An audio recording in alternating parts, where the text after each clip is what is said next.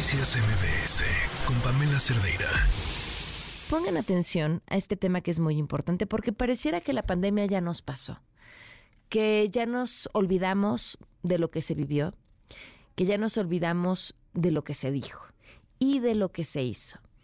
Y, y creo que sería un grave error, no solo por un tema de justicia con las más de 800 mil personas que perdieron la vida, sino también con un proceso de aprendizaje que visto desde el lado de la ciencia es necesario porque nos permite que en la próxima pandemia, que quizá no nos toque verla a nosotros si tenemos suerte, las cosas se hagan mejor, porque ya pasamos por ahí. Y un grupo de académicos y de investigadores han decidido crear una comisión independiente justo para voltear a ver eso, que se hizo, cómo se hizo, qué se hizo bien, qué se hizo mal qué pudo haber, haberse hecho mejor. Entre ellos está Carol Perelman, química y farmacobióloga, divulgadora de la ciencia. Gracias por acompañarnos. Carol, ¿cómo estás? Hola Pam, muy bien y muy emocionada por el lanzamiento de, esta comisión. Qué, eh, qué gusto me da que lo estén haciendo, pero cuéntame cómo inició esta idea, cómo surgió. Bueno, pues esta idea surgió del doctor Jaime Sepúlveda. Él nos reunió a los 17 comisionados que estamos en esto trabajando. Eh, y la idea, justamente como dices, o sea, es una obligación no nada más intelectual, sino también cívica y moral el que podamos voltear para atrás y entender qué pasó, ¿no? O sea, México está entre los peores del mundo en los resultados, ¿no? Teníamos como un escenario catastrófico de tener, por ahí decían al inicio de la pandemia, el gobierno decía, un escenario catastrófico son 60 mil muertes y bueno, como bien dices, tenemos un exceso de mortalidad de hasta 800 mil mexicanos que nos faltan, el número uno de personal médico fallecido, de orfandad, de los primeros en orfandad, tenemos 215 mil niños y niñas que les faltan padre o madre o ambos a causa de la pandemia.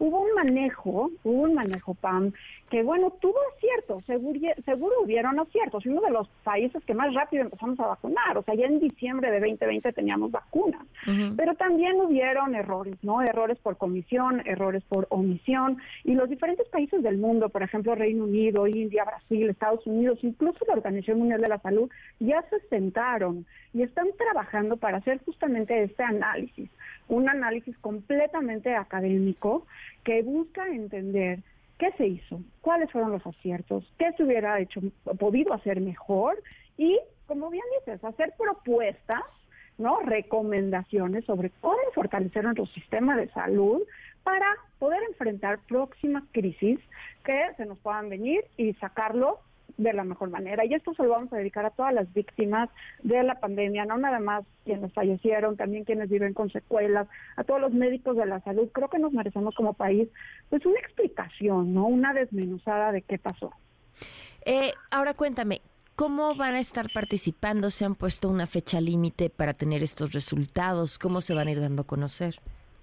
Sí, nosotros este, tenemos como fecha eh, poder eh, eh, para abril sacar este reporte, obviamente con una objetividad científica total, somos completamente independientes, no recibimos ninguna remuneración, eh, independientes incluso de las instituciones que cada quien pertenece, no pertenecemos a fuerzas políticas, partidistas, nada de eso, ¿no? Al contrario, lo que queremos es buscar la verdad, realmente hacer una deliberación democrática y tener estas conversaciones públicas. Y entonces está, hay un secretariado, se está haciendo todo este análisis y pues la idea es en abril poder presentar al público, a nuestros mexicanos, a los compatriotas, pero también a pues el entorno político, por, ojalá promover nuevas eh, políticas públicas y también ante el mundo presentar qué es lo que sucedió en México y cuáles son los pasos a seguir para reforzar eh, todos nuestros nuestros esfuerzos a, futuro, ¿no? Y obviamente parte de lo que estamos haciendo en esta metodología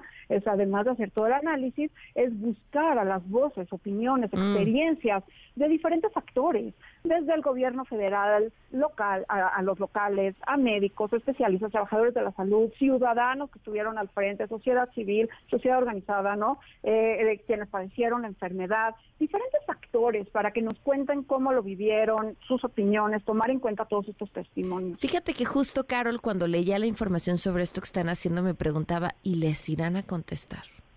O sea... Pues en eso andamos. pues sí, porque, a ver, ¿quiénes, quiénes, pues las personas indicadas para dar la respuesta del porqué de muchas de las decisiones que se tomaron, que quizá muchas ni siquiera las conocemos, son ellos los que estuvieron ahí, que hoy ya están con la cabeza muchos en, en otros lados, pero, pero ojalá les den esta respuesta. ¿Ya iniciaron algún tipo de acercamiento?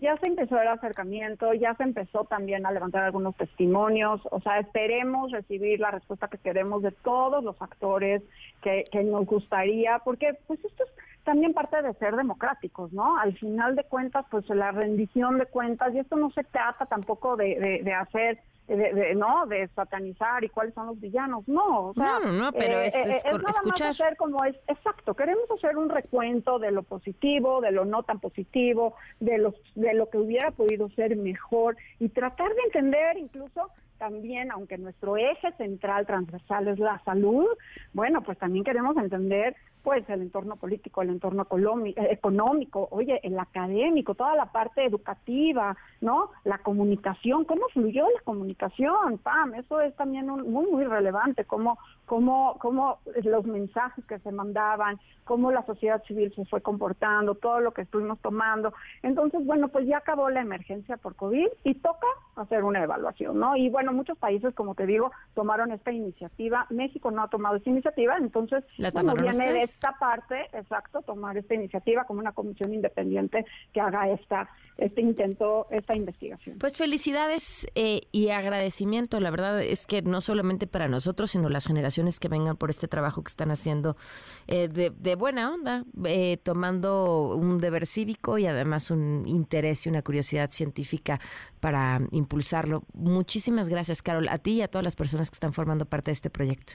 No, pues al contrario, Pami, y la verdad es de que creo que es un deber como mexicanos tener este documento, pero también poder aplicar a futuro, porque como bien dices, a lo mejor no nos toca ver otra otra pandemia eh, en nuestros tiempos, pero quizás sí, no tenemos por qué pensar que no sucederá. Y sí, y si no a los otros sí, y, que estén preparados. No se vale no estar preparados. Tenemos que aprender, digo, el ser humano tiene que reconocer errores, aprender de ellos y ver cómo evitarlos, ¿no? Pues sí, muchísimas gracias, Carol. Gracias por tomarnos la llamada. Un abrazo. Noticias MBS con Pamela Cerdeira.